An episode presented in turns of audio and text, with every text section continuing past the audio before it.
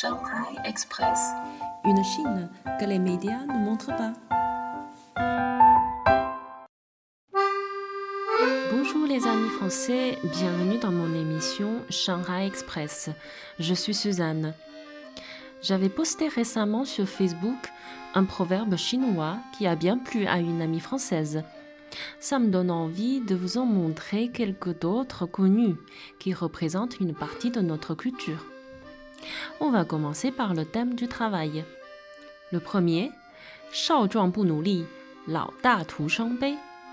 Si l'on ne fait pas d'efforts dans les études ou travail quand on est jeune, on regretterait quand on sera vieux. Le deuxième,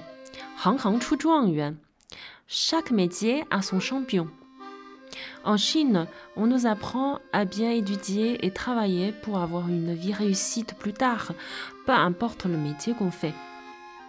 Ensuite, on va parler du thème de la famille. Le premier proverbe Un chez-soi en paille vaut mieux qu'une maison en or ou en argent des autres. J'ai trouvé un proverbe français en équivalent Mieux vaut un petit chez soi qu'un grand chez les autres. Le deuxième,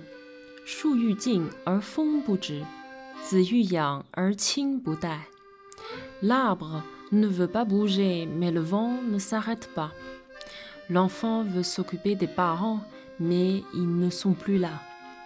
Cette phrase nous avertit le fait que les parents ne vont pas toujours être là et il faut s'occuper d'eux dès possible ça parle beaucoup aux expatriés qui sont loin des parents comme moi. Ensuite, par rapport aux amours, le premier proverbe, Certains préfèrent les radis, d'autres préfèrent les choux. Ça veut dire que chacun son goût. Le deuxième, Quand on aime quelqu'un, on aime même le corbeau qui est au-dessus de sa maison. Ça veut dire quand on est tombé amoureux de quelqu'un, on aime tout ce qui lui concerne aveuglement. Le troisième,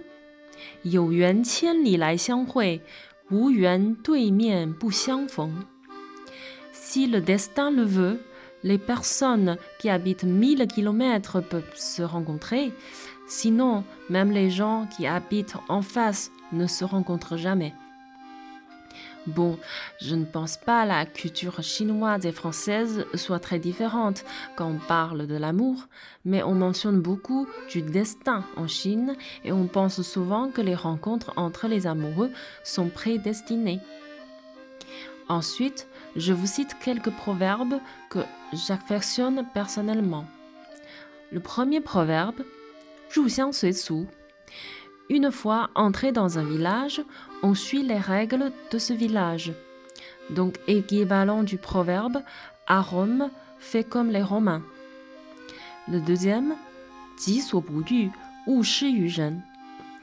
On n'exige pas une règle aux autres si l'on n'arrive même pas à le respecter soi-même. Le troisième,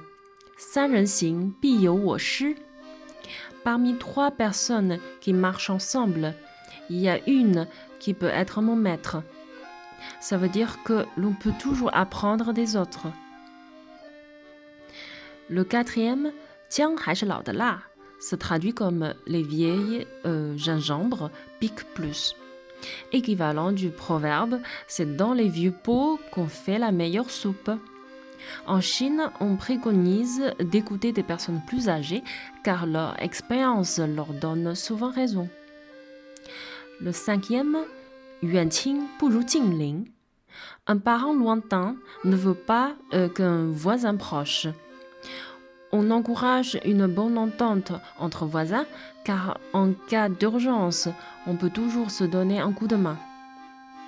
Ensuite, Wen Il vaut mieux voir une fois de ses propres yeux que t'entendre parler cent fois. Et le dernier, Sai Wen Shima Yan Fei Fu. Ça se traduit comme Sai Wen a perdu le cheval. Qui sait que ça ne sera pas une bonne heure en fin de compte? Cette phrase vient d'une histoire très intéressante.